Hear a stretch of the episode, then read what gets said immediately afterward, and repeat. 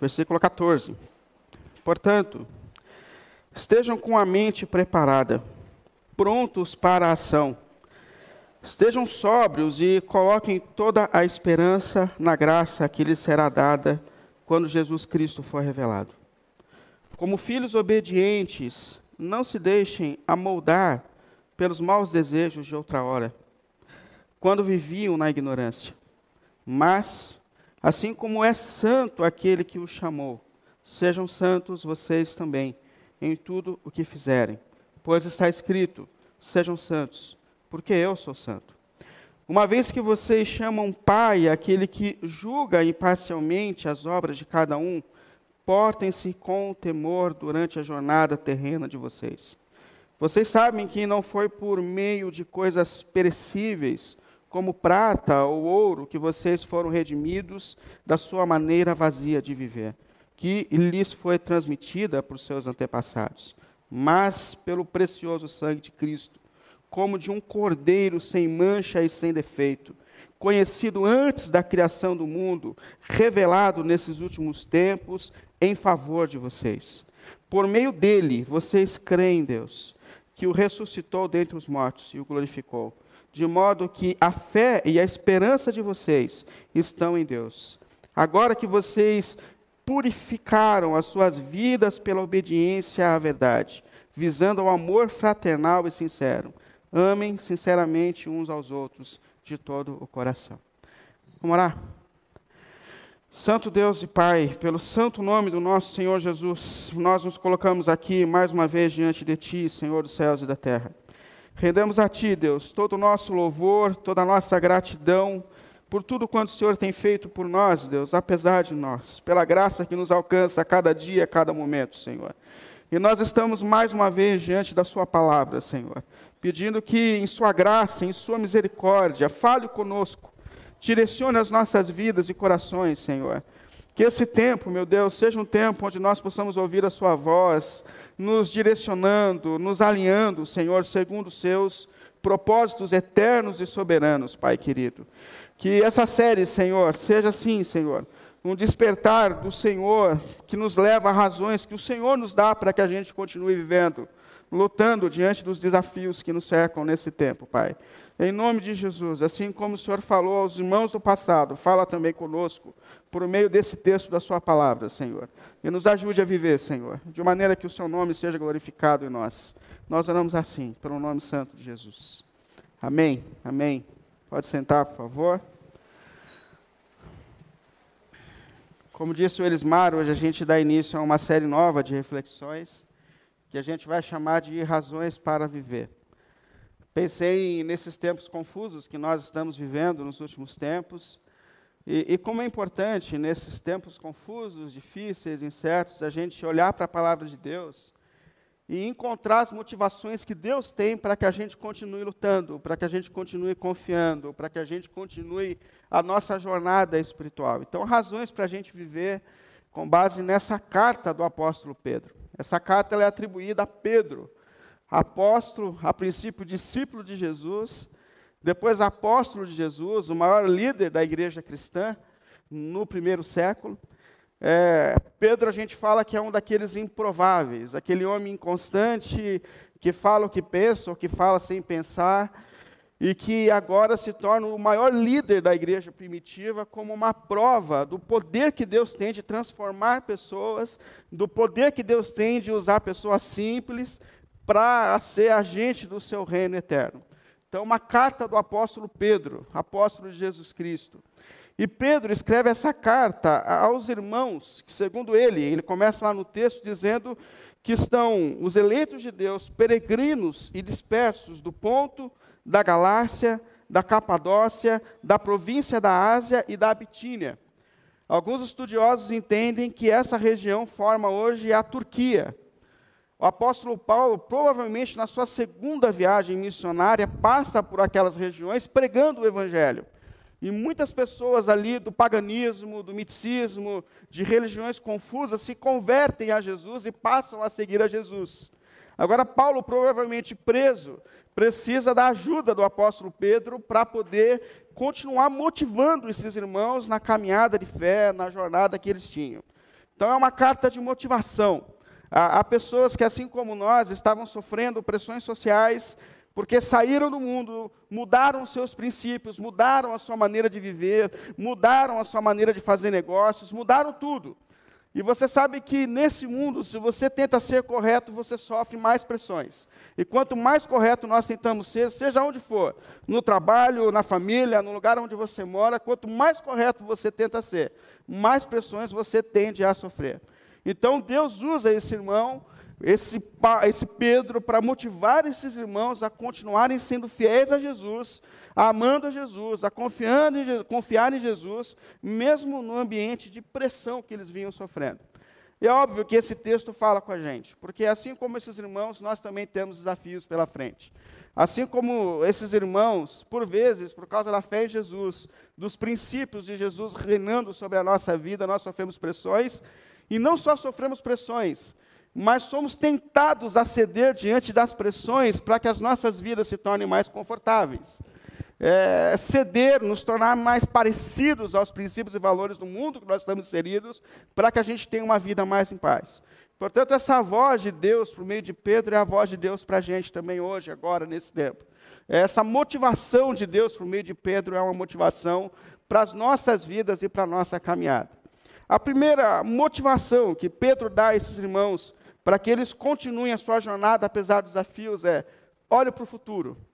Olhe para a herança que vocês têm em Jesus Cristo. Olha para aquilo que Deus preparou para você. Percebe que em Jesus a gente tem um novo ponto de referência para a vida. Sem Jesus, a nossa vida se limita ao sucesso desse mundo. Então, sem Cristo, os picos da existência estão nessa realidade, nesse mundo. Mas com Jesus, a nossa esperança transcende a realidade. E nossa esperança está em novo céu e nova terra. Então, o Pedro, ele fala para esses irmãos: levanta a cabeça. Não fica limitado a essa realidade, a esse mundo, mas ele fala: levanta a cabeça. As circunstâncias desse mundo não se comparam ao que Cristo já preparou para você no futuro. Levanta a cabeça, você tem uma esperança incorruptível. É, olha para frente, olha para frente. Nada aqui pode se comparar ao que Deus já preparou na eternidade para todos nós. Essa é a motivação de Deus para a gente na primeira parte dessa carta: é levantar a cabeça e olhar para o futuro, para a esperança que nós temos em Jesus Cristo. Essa é a primeira motivação. Mas enquanto nós estamos aqui, Pedro fala sobre como nós devemos viver e enfrentar as circunstâncias dessa vida. E eu encontrei aqui duas motivações que Pedro dá aos irmãos e dá também para a gente, para que a gente consiga viver as circunstâncias desse mundo, olhando para frente da melhor forma possível. E a primeira coisa, Viva nesse mundo como um peregrino, ele diz. Se você olhar lá no começo da carta, ele começa justamente dizendo isso, aos irmãos dispersos e aos peregrinos. Peregrino, como a gente sabe, é um viajante. O peregrino é um mochileiro, é alguém que está de passagem por algum lugar. É, não sei se existe aqui algum mochileiro, mas existem pessoas que gostam disso, de viver viajando. Você passa por um lugar, mas aquilo não é a sua terra, aquele não é o seu lugar. A gente vive num contexto onde muita gente vive nesse sonho de morar em outro lugar, mas é lá construir recursos para voltar para cá. Então, enquanto eu estou lá, não é minha casa, não é o meu ponto final. E a Bíblia faz com que a gente olhe para a nossa jornada nessa terra dessa forma. Ou seja, nós estamos aqui, mas nós não somos daqui. Essa não é a nossa habitação definitiva. Esse não é o nosso ponto final. E é até curioso a gente pensar que Deus nos faz é, sentir estrangeiros onde nós nascemos, onde nós, nós habitamos. Que Deus está escrevendo para esses irmãos que nascem ali, que são criados ali, mas eles estão dizendo: vocês são estrangeiros aqui, nós somos estrangeiros nesse mundo e nessa realidade. E Pedro não só faz eles olharem para frente, mas fala sobre a qualidade da esperança que nós temos no porvir. Porque ele continua o texto, ele fala assim: vocês têm uma herança incorruptível incorruptível. O que, que Pedro está falando? Tudo nesse mundo é passageiro. Tudo nessa realidade é transitório. Você pode é, alcançar nesse mundo a maior de todas as carreiras, ser um homem, uma mulher de sucesso. Vai passar, não vai passar. Você vai morrer, depois de um tempo ninguém nem vai lembrar de você. Quem vai lembrar de você são os seus parentes, os outros não vão lembrar de você. Você pode nessa vida alcançar o corpo mais perfeito, que eu acho que é uma das, das buscas da nossa geração. Nunca vi tanta academia cheia nesse tempo. E é bom cuidar da saúde, eu não estou dizendo que é ruim. Mas você pode alcançar o corpo mais perfeito. Não tem jeito, nós estamos envelhecendo. Isso vai passar, isso é transitório. Porém, Pedro fala assim: a esperança que vocês têm em Jesus Cristo é uma esperança que só se fortalece. É uma esperança incorruptível, é uma esperança eterna. Tudo nesse mundo é transitório, é passageiro, mas a esperança que vocês têm em Jesus Cristo é algo que jamais vai se acabar. Então, olha para frente, ele está dizendo. Olha para frente, olha para frente. Agora, o problema que Pedro enfrenta, que nós enfrentamos, é que naqueles tempos, muita gente estava voltando atrás. E muita gente não estava conseguindo enfrentar os desafios da sua geração. Muita gente, em meio às pressões do mundo, em meio às circunstâncias, começam a recuar e a viver a vida que eles viviam antes. Eu acho que esse é um dos grandes temas das cartas escritas. As pessoas, diante das pressões, diante das circunstâncias, começam a recuar, começam a abandonar Jesus e começam a viver a vida que eles tinham antes, porque aquela vida antes de Jesus é uma vida mais confortável. Ou uma vida mais adaptada ao mundo é uma vida mais confortável. E sabe o que eu acho curioso? A gente pensar é que a cada geração nós sofremos uma pressão diferente. A cada geração existe uma pressão diferente. E talvez a gente não perceba, mas nós também estamos sendo provados nesse tempo. A gente não percebe, mas, por exemplo, essa pandemia é uma prova para a gente. E aí? Nós vamos continuar orando? Nós vamos continuar servindo a Deus? Nós vamos continuar congregando? Nós vamos continuar a nossa jornada? Quantas pessoas nessas circunstâncias já estão ficando para trás? E vem essa motivação de Pedro, de Deus, para a nossa vida, dizendo: não para, continua, olha para frente. A sua vida não está mais limitada a essa realidade. Levanta a cabeça e continua. Continue buscando a Deus, continue buscando a Deus, continue orando, continue congregando, continue ouvindo a palavra, continue, continue. Essa é uma motivação que Deus, porque assim como a nação de Israel passava por aquele deserto olhando para a promessa de Deus, da mesma forma nós estamos passando por essa vida, mas nós precisamos olhar para frente, para a promessa que Deus tem de que nós aguardamos novos céus e nova terra. Então, a primeira coisa, não se adapte a esse mundo, não se adapte a essa realidade, não encare esse mundo como seu ponto final. E Deus, por vezes, permite circunstâncias nessa vida que nos tirem do nosso ponto de conforto para nos fazer olhar de novo para frente. Portanto, olhe para frente, olhe para frente, é lá que dá a nossa esperança. A primeira coisa, não se adapte, você é um peregrino nesse mundo.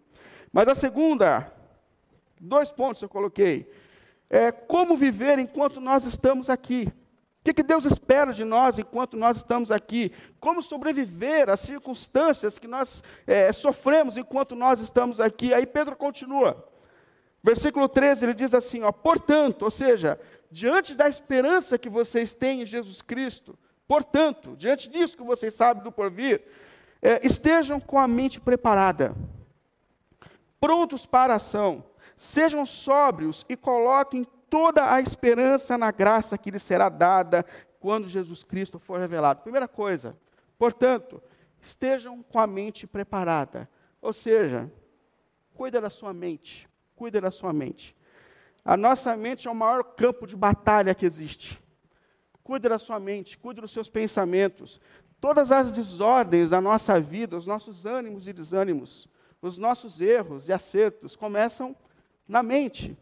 Por isso ele está dizendo: cuida da sua mente, cuide dos seus pensamentos. Pensamentos não cuidados descem para o coração e governam a vida. Não desanime, não deixe que pensamentos impuros invadam a sua mente, o seu coração. Cuide do seu pensamento, cuide desse campo árduo de batalha que nós temos aqui.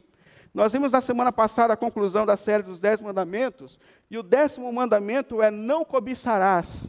E Deus estava dizendo: cuide dos seus desejos, cuide das suas vontades, porque se você não cuidar, esse negócio vai governar a sua vida. Cuide dos seus pensamentos, estejam com a mente saudável. Se você precisa de ajuda, procure ajuda. Se você precisa de oração, é, peça oração. Se você precisa de terapia, faça terapia. Mas cuide da sua mente, deixe a sua mente saudável. Isso é muito importante. Não adoeça na mente, não enfraqueça na mente, não desanime na mente. Então, primeira coisa, estejam com a mente preparada. Eu coloco essa questão para você. Você tem cuidado dos seus pensamentos, dos seus sentimentos? Olha, pela graça de Deus, a gente tem aqui na comunidade psicólogos que podem te ajudar, gente que pode te ajudar. Eu posso orar e a gente, a gente se ajuda, mas não se entregue nessa luta. Cuide da sua mente, cuide das suas motivações. Não pare, não pare. Segundo, estejam prontos para a ação, Pedro diz. Ou seja, nossa esperança está no porvir. Nossa esperança está no novo céu e na nova terra, mas isso não nos deixa passivos e alienados no mundo agora. Ou seja, enquanto nós estamos aqui, nós estamos em missão, irmãos. Nós estamos em missão. Esse mundo vai acabar, tudo vai acabar, mas enquanto nós estamos aqui, cada servo de Deus, cada discípulo de Jesus é um agente do reino de Deus, e nós precisamos manifestar as virtudes do nosso redentor, do nosso Salvador. Nós precisamos anunciar esse evangelho, nós precisamos falar do amor de Deus, nós precisamos falar da cruz de Cristo. As pessoas precisam perceber em nós as virtudes do nosso redentor. Então entenda que enquanto nós estamos aqui, nós estamos em ação, nós estamos em missão, isso é extremamente importante. Outra coisa que Pedro fala, enquanto nós estamos aqui, não se moldem aos padrões desse mundo. Se você olhar no versículo 14, ele diz assim: Olha, como filhos obedientes, como filhos obedientes, não se deixem amoldar pelos maus desejos de outrora, quando viviam na ignorância. A primeira expressão de Pedro é como filhos, como filhos, porque essa é uma manifestação da graça de Deus. Deus nos salva e nos chama de filhos e filhas. E assim como um filho honra o seu pai com as suas obras, uma filha honra os seus pais com sua obra, nós somos chamados a viver de maneira que honre o nosso pai enquanto nós estamos aqui. Aí ele fala: não vos amoldem a esse mundo, que é uma expressão de Romanos, lá no capítulo 12, quando Paulo diz à igreja: não vos moldem a esse mundo. Essa expressão moldar é, é a expressão de alguém que é colocado numa forma e toma o formato. É como o bolo, que você coloca numa forma redonda, ele fica redondo, quadrado, quadrado. Mas nós não somos assim. Ou seja, a sociedade na qual nós estamos inseridos não podem dominar os nossos princípios e valores. Nós estamos aqui, mas nós não somos daqui. E não é essa sociedade que nos molda, somos nós que, pelos princípios e valores do reino, que transformamos a sociedade. Essa é a ideia de Deus. Portanto, não vos moldem, que, que existam transformações reais e, e evidentes na nossa vida, porque nós somos alcançados por esse Evangelho. Cabe a gente pensar que esses irmãos, a quem Pedro está escrevendo, foram tirados do paganismo, de um contexto pagão, idólatra e que agora eles estão vivendo segundo os padrões da lei de Deus. E Pedro está dizendo: não, não cede. Não volte à maneira que você tinha de viver antes, mas sejam sim transformados pelo Evangelho. Mostrem as virtudes de Deus agora por meio da sua vida. Não odem que a sua vida tenha traços verdadeiros e reais de que você foi alcançado e tem sido transformado por Jesus. Isso é importante. Não volte atrás. Isso aqui é tão importante porque, de fato, nós estamos vivendo transformações verdadeiras na nossa vida. Amém? O Espírito de Deus tem atuado em nós. O Espírito que transformou Pedro tem nos transformado também. Mas se nós não nos cuidarmos, a gente volta à vida que a gente tinha antes. Se a gente não se cuidar, pecados já vencidos voltam a nos atormentar. Então, lutem, Pedro está dizendo, para que essas transformações sejam reais e verdadeiras na sua vida. Isso é muito importante. Não vos moldem, não vos moldem. E ele fala assim: busque também a santidade na vida de vocês enquanto vocês estão aqui. Versículo 15, 16, ele diz assim: Mas assim como é santo aquele que o chamou, sejam santos vocês também em tudo o que fizerem, pois está escrito: Sejam santos, porque eu sou santo. A gente sabe que santidade tem a ver com separação. Santidade tem a ver com ser diferente. E o povo de Deus é chamado nesse mundo, de fato, para ser diferente, para manifestar as virtudes do Redentor. E eu gosto da referência que ele dá aqui, que é sejam santos como é ele. Como é ele. Deus é a nossa referência de santidade. Não é sejam santos como seu pastor, não é sejam santos como quem você gosta. Não, não. É sejam santos e separados, diferentes, na maneira de ser, na maneira de falar e na maneira de viver em todos os aspectos da sua vida. Busquem uma vida de santidade. No escritor aos Hebreus, ele fala que se nós não entrarmos em um processo de santificação, nós não veremos a Deus. Portanto, nós temos que lutar para que transformações reais se manifestem na nossa vida enquanto nós estamos aqui. No 17 ele diz assim: porta-se com temor diante de Deus. Não é medo, mas é reverência diante de Deus. Sejam reverentes diante desse Deus redentor. Eu acho incrível que ele termina nos dando a motivação para que a gente lute por essa vida diferente. E no versículo 18 ele diz assim, ó: Pois vocês sabem que não foi por meio de coisas perecíveis, como prata ou ouro, que vocês foram redimidos, da sua maneira vazia de viver que lhes foi transmitida por seus antepassados, mas pelo sangue, pelo precioso sangue de Cristo, como um cordeiro sem mancha e sem defeito. A motivação que eu e você nós temos para lutar por essa vida diferente é o sangue de Cristo derramado naquela cruz. Percebe? Você já foi salvo. Isso é graça de Deus. A graça de Deus já te libertou, o sangue do Cordeiro já te libertou dos seus pecados, dos seus erros, da sua vida antiga de viver. Mas esse sacrifício de Deus é uma motivação derramada sobre nós, para que a gente viva uma nova vida que agora glorifique o nosso Redentor. Pelo preço que vocês foram, pelo preço que foi pago por vocês, lutem por uma nova vida, lutem por uma vida que glorifique a Deus. E eu queria terminar com essas duas percepções. Primeiro, recupere a consciência de que você é um peregrino nesse mundo. O seu ponto final não é aqui. Deixe o seu coração se aquecer de novo com a esperança que nós temos no futuro. Irmãos, nós aguardamos novos céus e nova terra. É isso que Deus traz para a gente. As circunstâncias desse mundo, as lutas desse mundo, o desprezo desse mundo, as opressões que nós sofremos nesse mundo, no trabalho, na sociedade, no mundo, não se comparam à esperança que nós temos em Jesus Cristo. Portanto, deixe o seu coração se aquecer com o porvir, com a esperança do porvir. Quantas e quantas vezes eu paro no meio de uma semana e falo, Senhor do céu, vem logo. Ele sabe a hora que tem que vir mas é uma maneira da gente enfrentar as circunstâncias dessa vida. Nós sabemos que nós estamos caminhando para um mundo incorruptível, para uma esperança incorruptível, onde não existirá mais sofrimento, dor, desprezo, morte. É para lá que nós estamos caminhando. Então, Pedro, Deus está dizendo: deixa de novo o seu coração se aquecer com essa esperança que você tem no porvir. O melhor ainda está por vir. Logo, logo nós estaremos celebrando diante do Cordeiro. Ele será o nosso pastor, ele será a nossa habitação, ele será o nosso Senhor para sempre. Numa realidade que não há mais sofrimento. Portanto, que essa esperança, Deus está dizendo, aqueça o seu coração no presente e te dê forças para que você enfrente as circunstâncias. Que isso nos coloque em missão enquanto nós estamos aqui. Que isso nos dê forças para lutar contra todo o pecado. E mais, além de deixar o seu coração de novo se aquecer com o porvir, Viva o momento presente de forma que Deus seja glorificado na tua vida. Isso é extremamente essencial, queridos irmãos. As circunstâncias não moldam, o mundo não pode nos moldar, nós não estamos mais presos e limitados a essa realidade. Nós aguardamos um novo tempo, uma nova era, um novo mundo. Mas enquanto nós estamos aqui, Deus precisa ser glorificado em nossas vidas, pela nossa maneira de viver.